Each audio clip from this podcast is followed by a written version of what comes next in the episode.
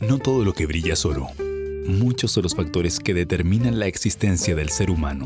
Se parte de un lugar donde podrás conocer diferentes temas de nuestra sociedad, pero siempre con respeto y una picardía especial. Comienza a sonar Crónicas de un Fachón, junto al periodista José Lizana.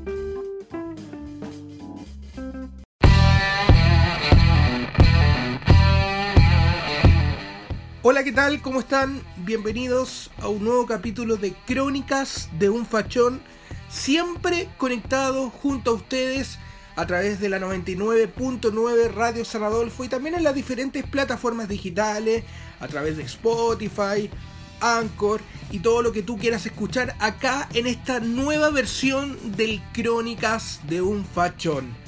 Crónicas de un Fachón es otro después del plebiscito, yo lo he titulado como Crónicas de un Fachón 2.0.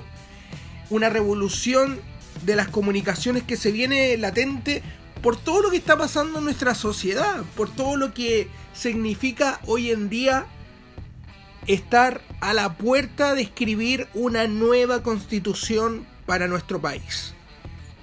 Pero hay muchas dudas. Y yo lo dije en un principio, los ciudadanos ¿Serán los que van a escribir esta constitución?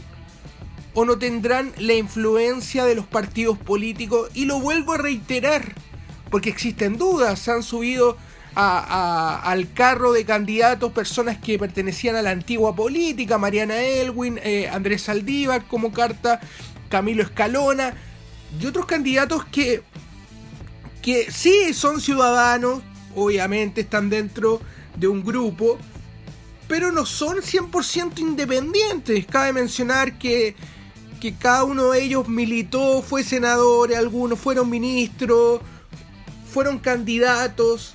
Entonces, aquí hay una trampa. Acá la letra chica lamentablemente no fuimos capaces de leerla. Y yo vuelvo a repetir. La nueva constitución va a ser escrita por los partidos políticos. Y si usted tiene duda, averigüe ayer conversaba con diferentes personas y hay otros nombres que están saliendo. Adriana Barriento. Yo, yo, mira, en lo personal no quiero denigrar a nadie. Yo creo que todos tienen derecho a colaborar con ideas. Pero uno tiene que... Eh, yo tomo la humildad del compadre Moncho cuando él dice... No, la verdad, yo no estoy preparado para esto. La verdad, no tengo los conocimientos para esto. Entonces, cuando cuando lamentablemente no tenemos la humildad para decir, mira, yo sí puedo aportar, yo puedo eh, cargar eh, bolsas, puedo a lo mejor aportar en ideas, pero no tengo el conocimiento para arreglar un país, mejor quedarse en la tribuna apoyando a otro. Yo siempre he dicho, si queremos una nueva constitución y queremos una mejor constitución, señoras y señores, tenemos que poner a los mejores. Esto es como, y lo llevo al fútbol, a mí me encanta el fútbol, soy un apasionado de la roja. El entrenador de la roja tiene que llamar a los mejores. No va a llamar a, Juanito Pérez que, que, que, está, que se cortó el pelo y se lo pintó de color morado, porque llama la atención, pero no le sirve en el esquema, porque hay, mucho, hay, hay personas que tienen mejor técnica, mejor conocimiento del balón que él. Entonces, yo valoro totalmente a, Adriana Barrientos que quiera participar del proceso. Pero la pregunta es, ¿tendrá las herramientas? ¿Tendrá el conocimiento? Eh, ¿Cómo mejoramos la economía, Adriana? ¿Cómo mejoramos también la desigualdad en Chile? ¿Cómo mejoramos el tema de las pensiones? ¿De dónde vamos a sacar plata para mejorar las pensiones? Esas preguntas las podrá responder, responder la señorita o señora Adriana Barrientos. Yo lo dejo como pregunta, no estoy eh, cuestionando nada.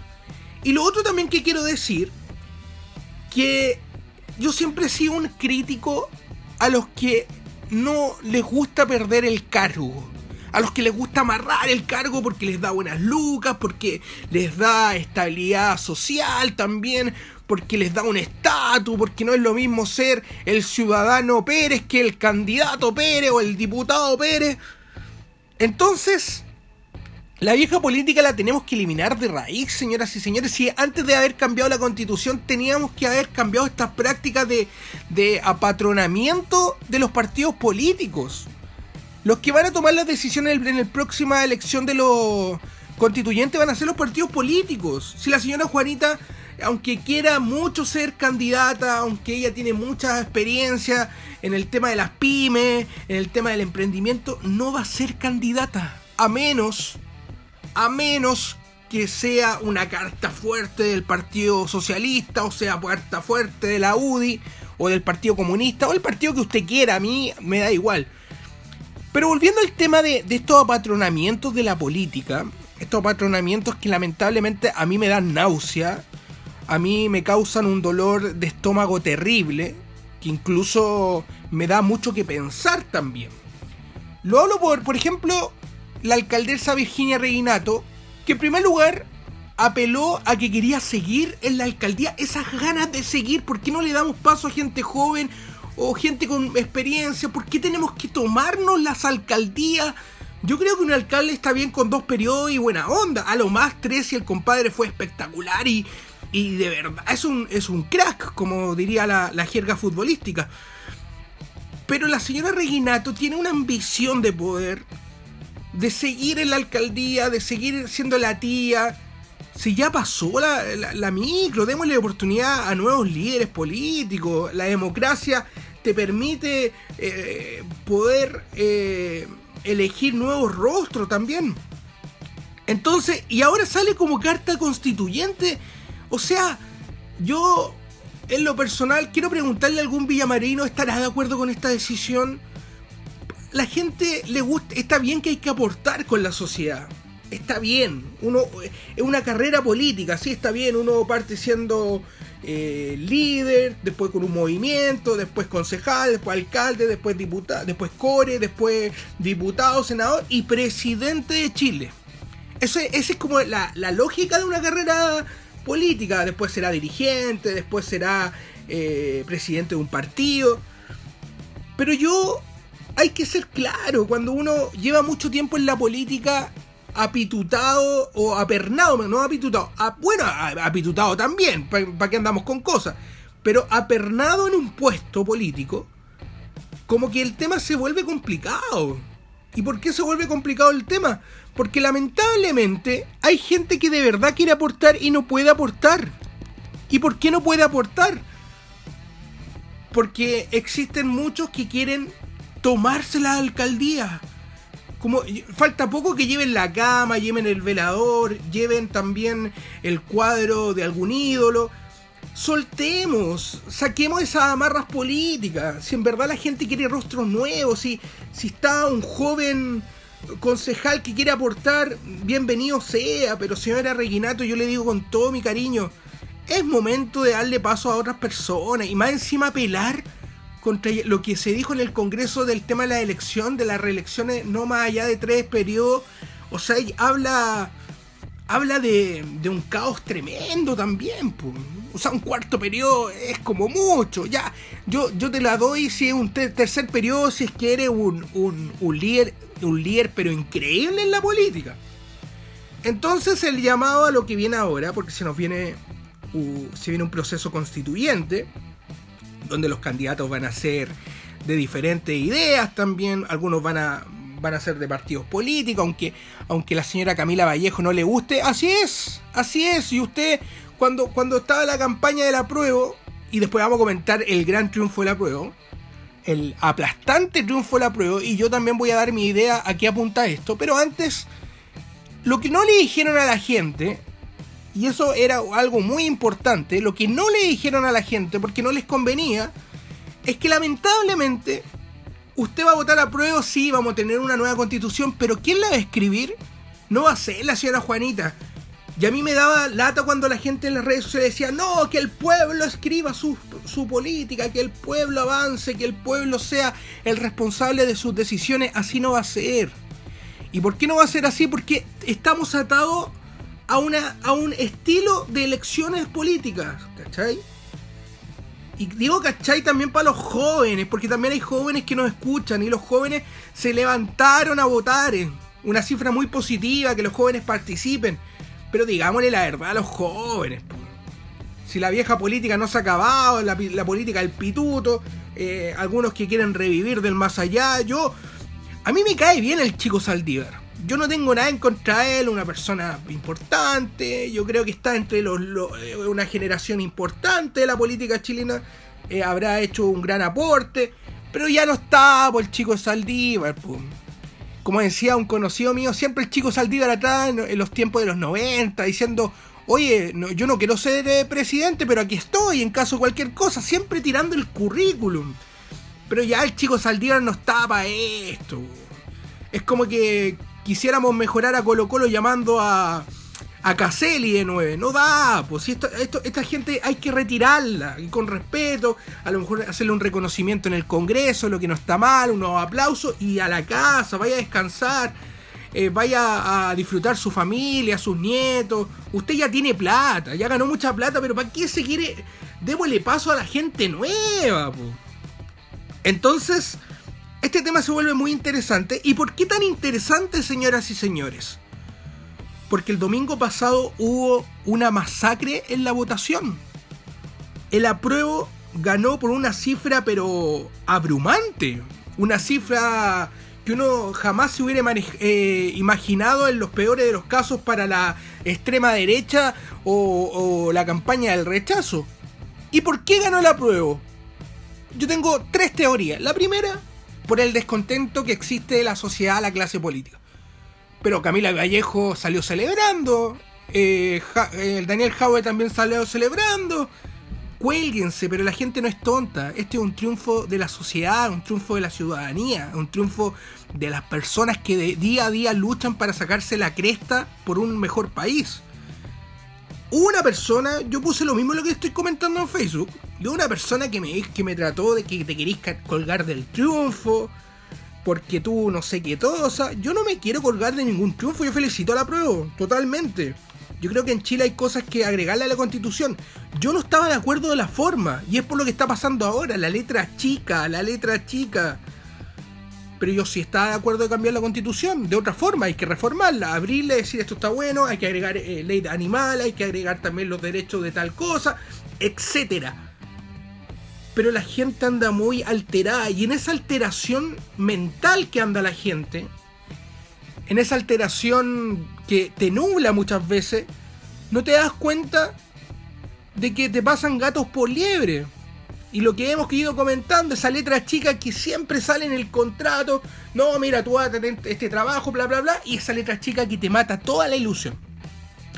Lo ocurrido el 25 de octubre del año 2020, domingo 25 de octubre del año 2020, es un triunfo de la ciudadanía, es un triunfo en contra del abuso político, es, contra, es en contra de toda esta, de esta, no, no, no voy a decir la palabra porque eso puede sonar fuerte, este grupo político que lamentablemente en 30 años no ha hecho las cosas bien.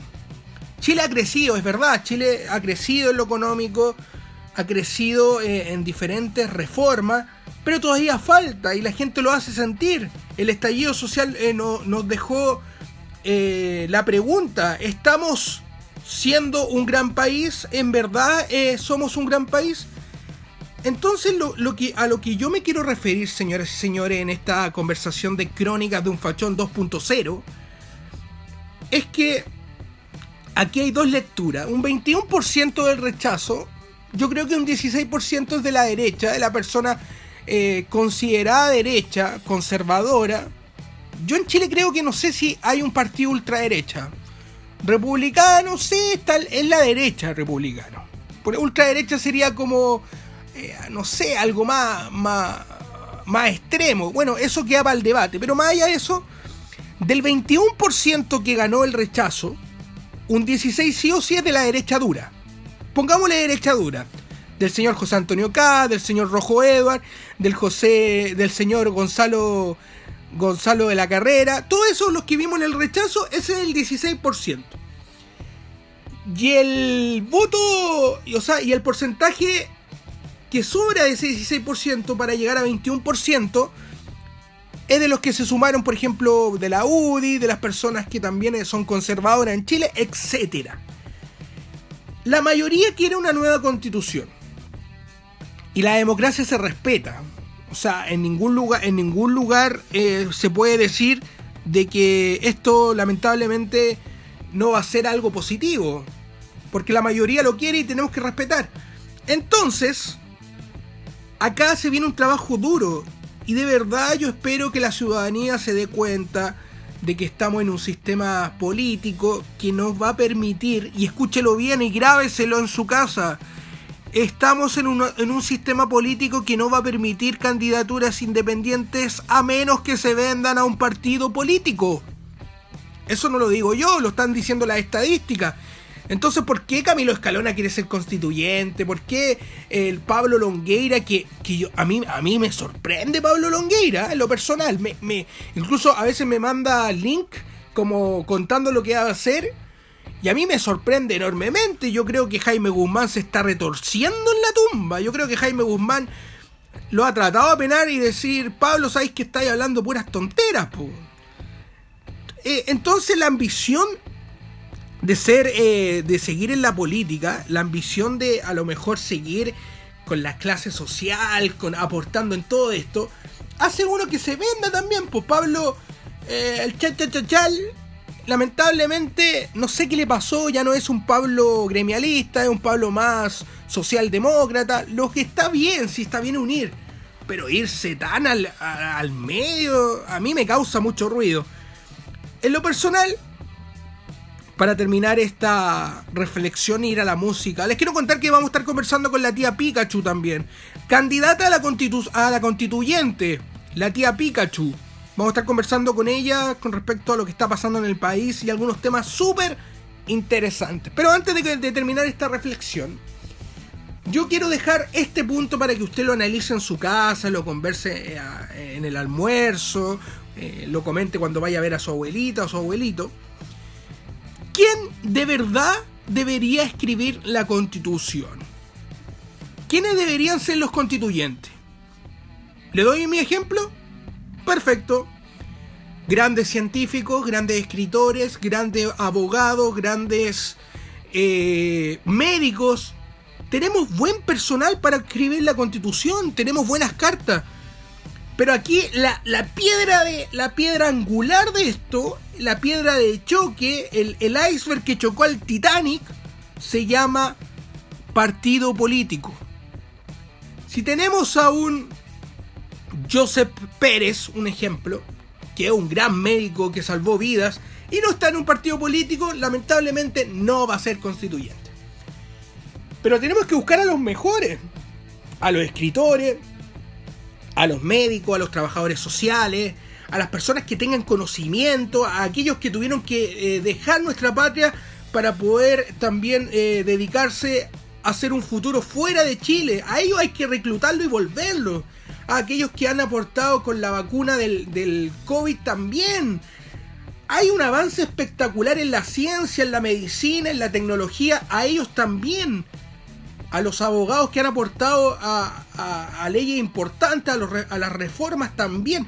A todo ello hay que convocarlo. Y sin preguntarle de qué partido político es, si usted quiere firmar la militancia, nada que ver. Entonces, yo lo que, lo que veo principalmente en esto es que tenemos que armar una. Los constituyentes como armar una selección chilena. Hay que llamar a los mejores. Unos estarán jugando por allá, otros estarán jugando por acá, pero hay que llamar a los mejores. Hay que llamar a los mejores, convocar a los que en verdad eh, se sientan parte de este proceso y a los que también sientan que este proceso tiene que ser una oportunidad de cambio, que ellos puedan decir, mira, yo creo que en Chile la educación tiene que adquirir más calidad en los sectores vulnerables.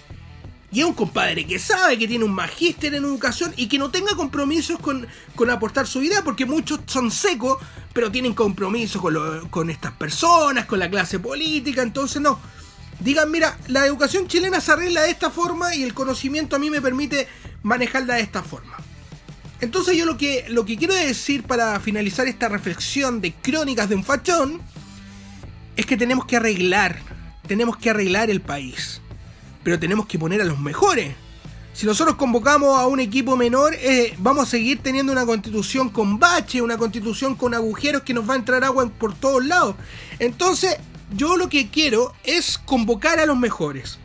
Y los mejores que estén trabajando allá, en educación, para hacer un país más justo y un país más equitativo para todos. Vamos a ir a la música y a la vuelta, como les adelanté, vamos a estar conversando con la tía Pikachu, que nos va a contar cómo ve ella este proceso político. Vamos a la música y ya volvemos con Crónicas de un Fachón.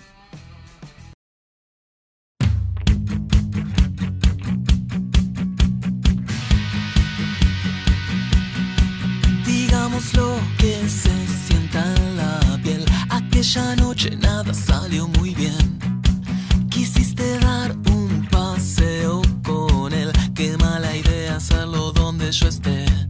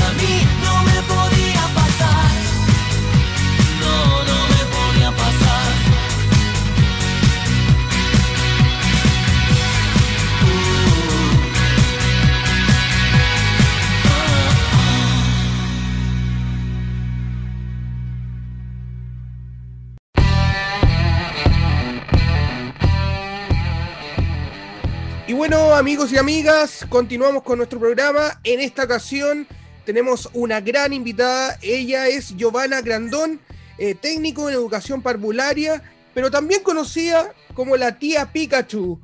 Giovanna, buenas tardes, ¿cómo estás? Bienvenida a nuestro programa. Hola, buenas tardes. Buenas tardes, muy agradecida. Oh, estoy con mil cosas, por eso de repente si se me enreda la lengua, ya, ya sabes. No, es entendible. eh, hoy en día está en la palestra por todo lo que pasó. Me imagino que la prueba lo, celebró con todo el alma también. ¿Cómo estuvo eso? Que haya ganado la prueba. ¿Qué significa para usted?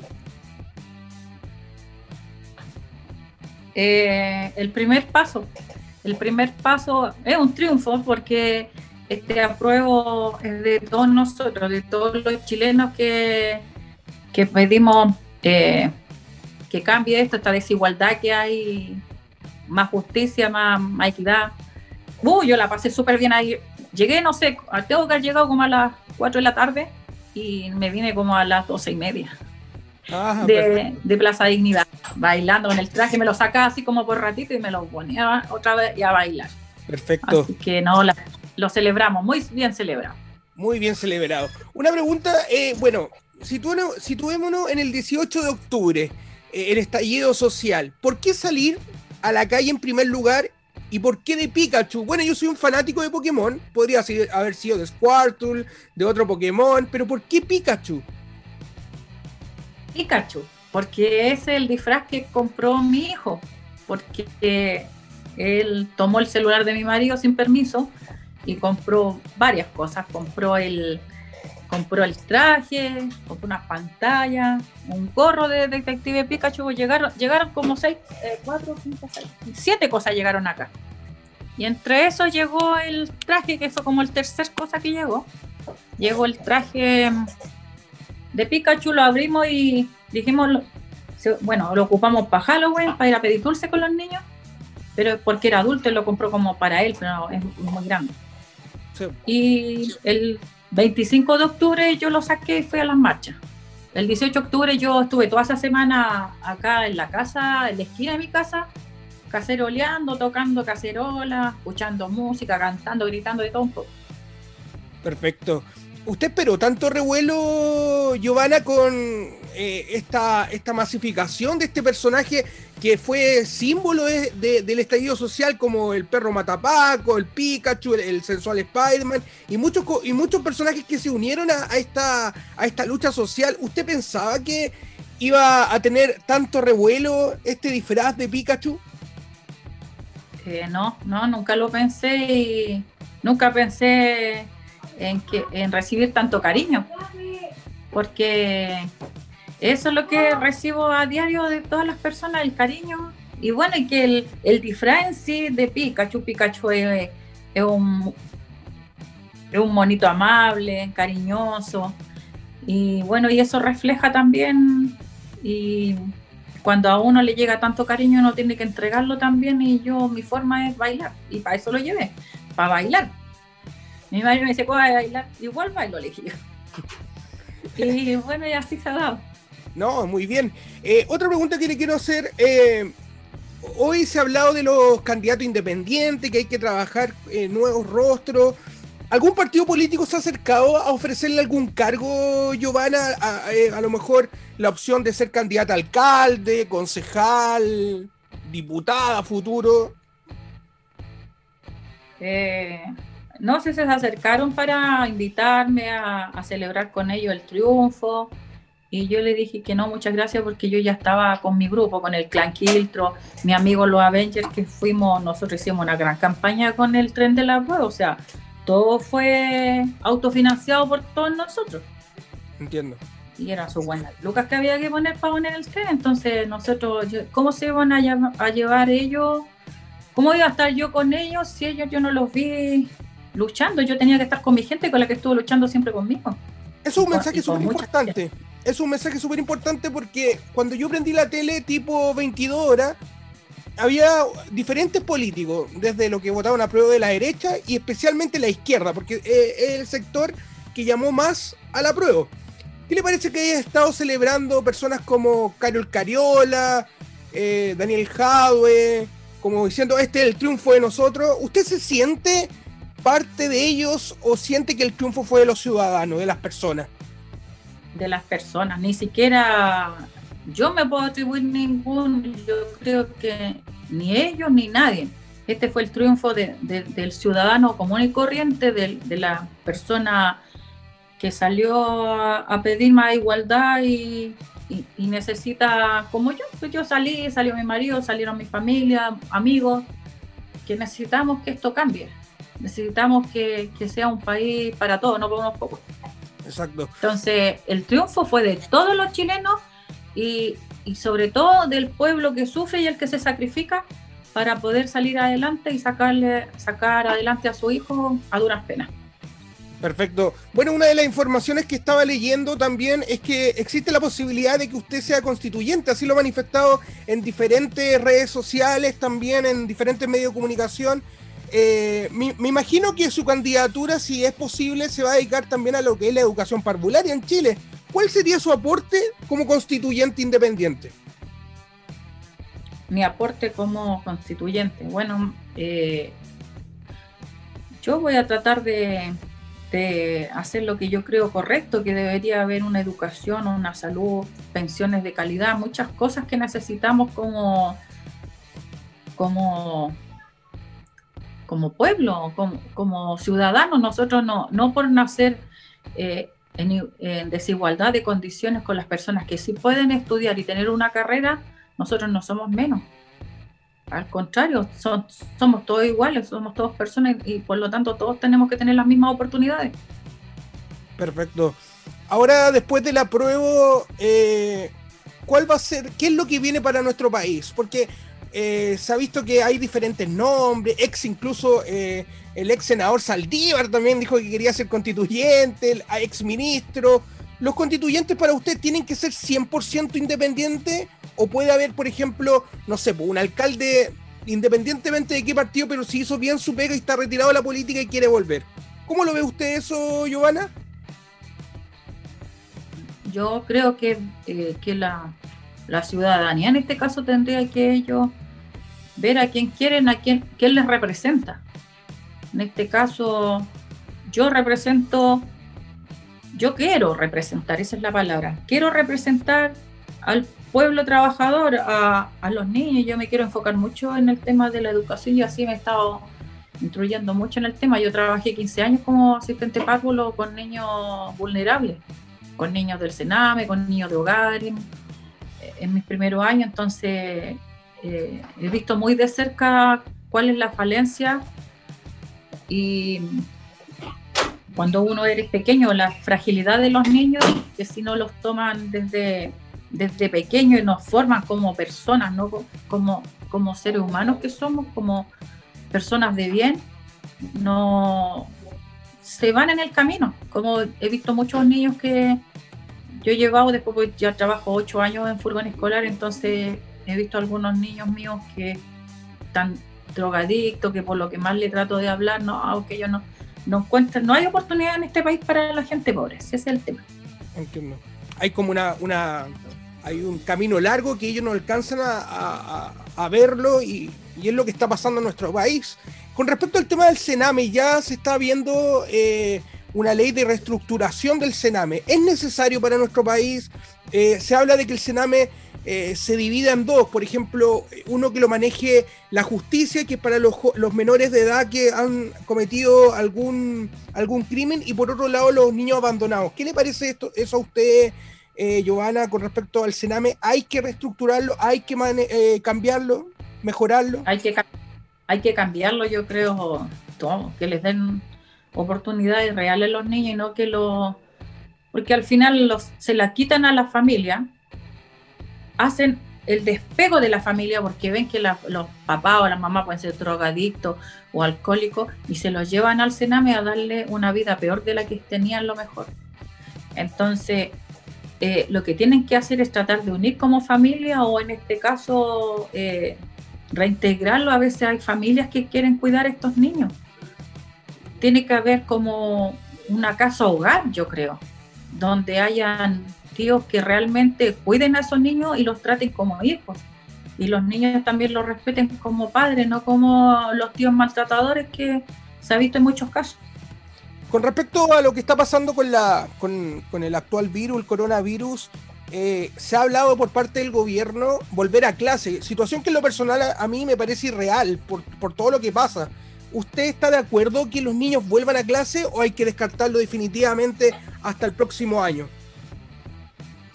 Yo creo que, gradualmente los que eh, necesiten, porque hay niños que no, no tienen las condiciones de meterse a la a, la, a las clases online por no tener internet, por no tener computador. Entonces, en estos casos sí tendrían que haber algunas clases, reagrupar ahí, ver las condiciones en el colegio, por hora, para que los niños sí puedan tomar esas clases y, estar en la casa a veces con pura guía. Perfecto. ¿Cuál sería su mensaje, Giovanna, para todas esas personas que, que aún no pierden la fe en, en reestructurar cambios para nuestro país? Aquellas personas que que lo del domingo no solamente fue un triunfo, sino que fue una luz de esperanza, una nueva luz que eh, la, primera la vivimos en el año 89, cuando todos creíamos que la alegría iba a venir, pero lamentablemente, si es que llegó, llegó a goteos nomás, y no fue una alegría masiva, sino que todavía existían algunos eh, problemas, había pobreza en Chile. ¿Cuál sería su palabra eh, para todos aquellos que todavía dicen, bueno, esta será la oportunidad? Yo creo que la gente tiene que mm, educarse y tiene que investigar a cada constituyente que se quiera postular por su distrito y ellos que ellos vean que realmente se lo merecen y que van a tratar de hacer cambios sustantivos, sustantivos, ¿cómo es la palabra? Me la cortáis. no, no, no. quieren hacer cambios por, por el pueblo. Ya, perfecto. Entonces, es, ese es el tema, que, que, que realmente la gente que uno ve que está luchando, que trabaja a diario con la Junta de Vecinos, esa, esa gente tratar de buscarla y, y hacer redes, hacer redes para poder hacer listas independientes y así uno se tiene que apoyar. Perfecto. ¿Y qué va a pasar con la tía Pikachu? Para su gente. Perfecto. ¿Y qué va a pasar con la tía Pikachu? La tía Pikachu. ¿Qué va a pasar con la tía Pikachu va a seguir? Pero ahora. No, va a seguir, pues, si uno puede. Si llego a salir constituyente, si Dios quiere, ya. Igual que el trabajo, pues. Tú haces lo que corresponde en tu trabajo y la hora después de tu trabajo tú haces lo que quieres. Y si yo quiero pasar a una manifestación, manifestación bueno, en el traje, ¿por qué no lo voy a poder hacer si de ahí salí? Sí, No sé, ¿cierto? O sea, sirve como campaña, incluso como un logotipo para su campaña también, pues no, estaría malo eh, salir y, seguir también eh, eh, aportando en, como bien lo dice usted, en las marchas. Sí, no, sí, yo voy a, yo a seguir yendo los viernes, nosotros son de la Plaza Dignidad y este viernes tengo que ir con las TENS otra vez. ¿En qué, usted comentaba que está en una agrupación? ¿En qué agrupación está? Si nos puede contar. ¿Agrupación? ¿Agrupación? No, son amigos que nosotros Ah, pero dijo que estaba en un grupo, Quiltro, algo así, ¿o no? Ah, pero el clan Quiltro es un grupo de ellos, de amigos que, se conocían de antes, hicieron ese grupo y nosotros teníamos el grupo de los Avengers, que son como todos los que nos disfrazamos. Entonces, todos esos grupos, más Banda Dignidad y muchos más, que, que nos fuimos uniendo para hacer este tren de la prueba. Entiendo. Bueno, agradecerle esta entrevista a Giovanna, espero verla también eh, en las calles. Bueno, ahora yo no salgo mucho del tema de la pandemia. Eh, en el pasado, para el 18 de octubre, tuve la posibilidad de verla de lejos, sí, pero la, vimos ahí bailando con Pikachu. Mucho éxito, un abrazo y esperamos también que como candidata también, si es que sale, haga un real cambio para nuestro país. Pues. Sí, no, yo, mis convicciones son claras y y así me formó mi familia con, con, convicciones. Entonces, no puedo yo estar dándome la vuelta a la chaqueta y voy a tener comida hoy día y hambre para mañana para mí. No, yo quiero cambios que, sean, ya no voy a decir la palabra que se me regala la lengua. Voy a, yo quiero cambios reales. Cambios reales, cambios visibles, sí. Claro. Igual no, son, no van a ser así de un día para otro lo van a hacer de a poco y yo creo, espero llegar a esa etapa de la vida de poder ver que sea una educación gratuita y de calidad, así como Finlandia, o como Finlandia, o como Noruega, o como esos países que han desarrollado, que han cambiado su, claro. Oiga, y, una pregunta, y, si yo tuviera la varita mágica, la varita mágica, ¿cuáles son las cuatro cosas que hay que cambiar sí o sí en Chile? Educación. Ya, educación gratuita. Educación va de la mano con la salud. ¿Ya? Sí, la salud. Porque si tú tienes educación gratuita, puedes ver niños pobres que salen grandes médicos, especialistas y vaya arreglando la salud, que lo peor que la salud es porque no hay más especialistas, si es lo que la falta de especialistas. Pero educación gratuita, insumos, pero educación hay- gratuita para todos o para aquel que la necesite.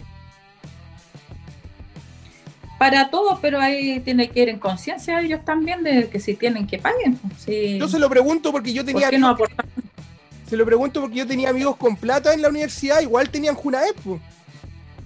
Y eso a mí en lo personal me parece injusto. No sé a usted. Claro, Entonces yo creo, claro, pero ¿cómo no miden con el...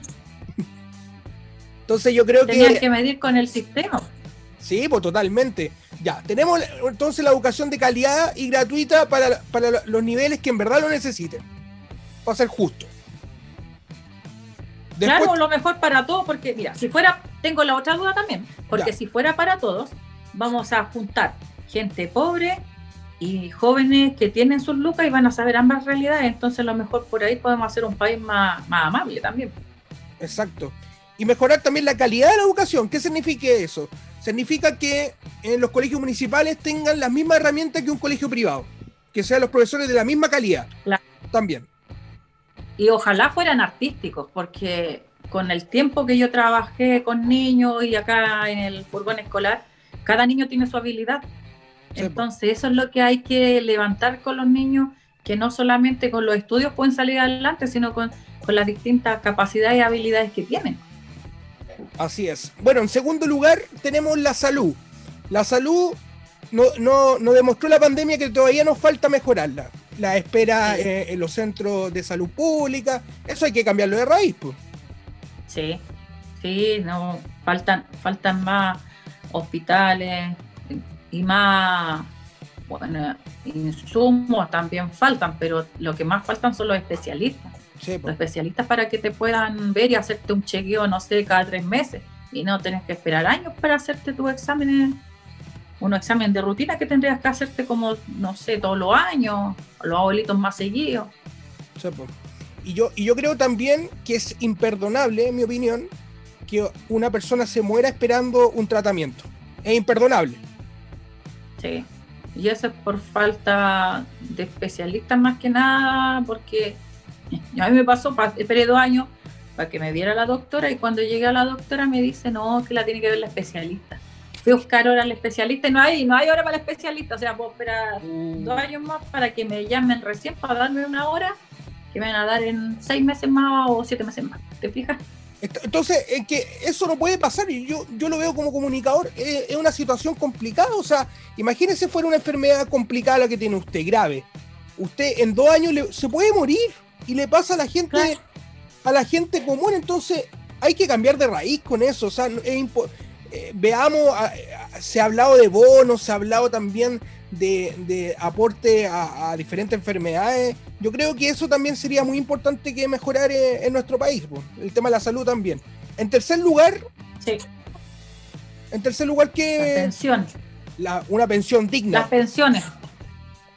Hoy en Sí, día, no es posible que trabajes toda la vida y, para que después te den 90 o 120 mil pesos, no sé, es- depende de los parámetros. Hay unos que sacan 120 mil pesos, otros sacan 90 mil pesos. Entonces no. Las viviendas también. Viviendas, viviendas. viviendas dignas, que sea un derecho tener vivienda en este país. Este país, la gente pobre no, no tiene acceso porque son tantos los requisitos Sí, en cuanto a plata y todo eso que no, no tienen acceso a vivienda. Y, y te digo, en esta pandemia, cómo se ha presentado la- lo- los campamentos, lo- las tomas. sí, po. entonces Al- tenemos pensiones Yo dignas. creo que al 50% se han acrecentado porque yo he andado. Viviendas, el agua, el agua tiene que ser gratis para todos y, los, y el litio y el cobre tiene que ser tiene que ser un, un bien para el para el país con Perfecto. beneficio para los ciudadanos. Exacto. Entonces, esa sería como la estructura aproximadamente que usted plantearía como constituyente. Mejor salud, mejor educación, eh, vivienda para todos, eh, una pensión digna, o sea, digna, no 200 lucas, sino que una pensión digna. Y lo otro, Claro. el tema de que, de que el agua y el litio sean para, para todos los chilenos. Sí. Entonces, eh, perfecto. esa sería como la estructura de campaña eh, que esperamos de la candidata yo, o la constituyente Giovanna Grandón. Y la justicia, pues la justicia tiene que ser ley pareja para todos. No puede ser para algunos que, tengan lucas y, vayan dejando ahí siempre alargando, alargando hasta que después pasan los años y, la cuestión se pierde en el año. No, no puede ser. Como por ejemplo lo que pasó con Nano Calderón. Pues. Lo que pasó con Nano Calderón, que salió. ¿O no tanto así? ¿Él o cuántos más? No, yo creo que más polución y todo eso, todas esas cosas que son de cuello corbata. Perfecto. Giovanna, agradecerles un minuto, un abrazo enorme. Fue un gustazo compartir con usted y espero que, la tía Pikachu siga entregando buena onda para todo el mundo, pues también. Ya, ya, pues. Mucho gusto por, porque me hayan invitado y muy agradecida y a seguir adelante nomás en esta lucha que, que nos queda harto por camino, pero para un bien para todos. Perfecto. Un abrazo, que esté bien.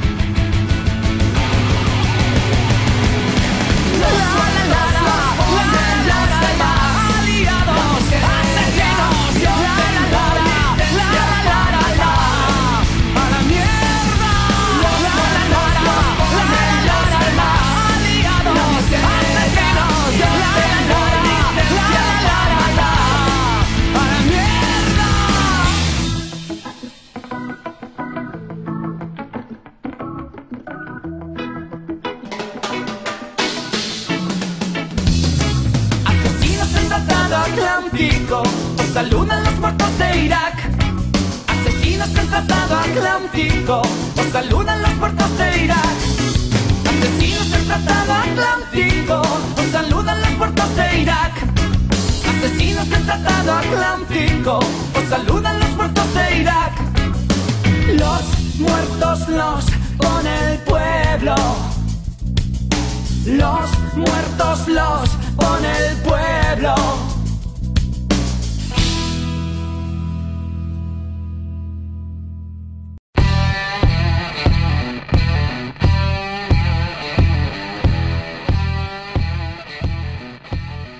Amigos y amigas, hemos llegado al final de nuestro programa. Agradecer, como siempre, su gran sintonía. Recuerda que estamos todos los lunes a las 20 horas a través de www.radiosanadolfo.cl y también a través de la 99.9 señal FM. Saludar a toda la comuna de San Bernardo, un abrazo tremendo también.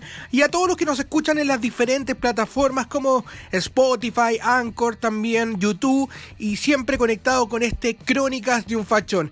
Que tengan un gran fin de semana, una gran semana también. Será hasta la próxima. Esto fue Crónicas de un Fachón 2.0. Un abrazo, que estén muy bien. Fuiste parte de un espacio diferente en donde cada emoción es parte del show. Te dejamos invitado para nuestra próxima aventura radial en Crónicas de un Fachón. Advertencia, todo lo que escuchas puede ser reciclado.